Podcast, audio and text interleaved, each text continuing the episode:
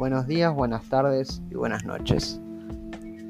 Espero que estén bien aquellos que me estén escuchando y a los que no también.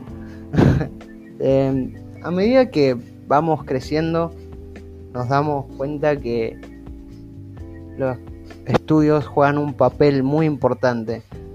En primaria es como que no estamos todavía muy claros porque somos unos niños inocentes. A medida que vamos creciendo, entramos en la secundaria, llegamos a nuestro último año y es donde más empieza a jugar la cabeza y todo, lo, todo este tiempo que pasamos encerrados en una escuela o ahora con este contexto de pandemia en nuestras casas estudiando, eh, tendremos que buscar algo para hacer en nuestras vidas.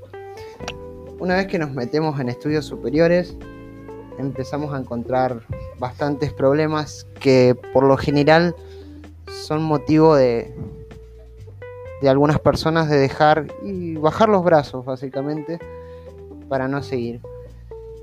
Hoy en día uno de los mayores problemas que tienen algunas facultades, academias, escuelas o lo que sea donde quieran transcurrir sus estudios superiores eh, son la virtualidad.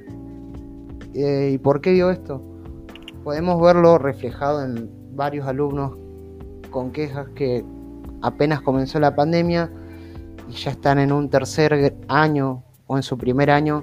Se hace complicado si un docente no tiene los conocimientos exactos para brindar una clase de manera correcta y de manera que los alumnos se sientan cómodos puedan interactuar y se olviden un poco de que están atrás de la pantalla. Si bien es un contexto que todos entendemos que no es posible tener clases presenciales, pero podríamos ayudar a que sean mucho mejor. Por ejemplo, podríamos brindar cursos para docentes y alumnos para que la manera de la clase, la experiencia de una clase virtual sea mucho mejor. Y no se sientan abrumados, porque esta virtualidad abruma muchísimo a la gente.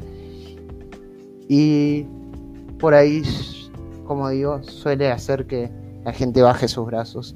Y no es la idea, pero con cursos y una buena preparación y capacitación para todos, yo creo que mucha más gente tendría la posibilidad de estudiar y sentirse mucho más cómodo a la hora de tener una cursada.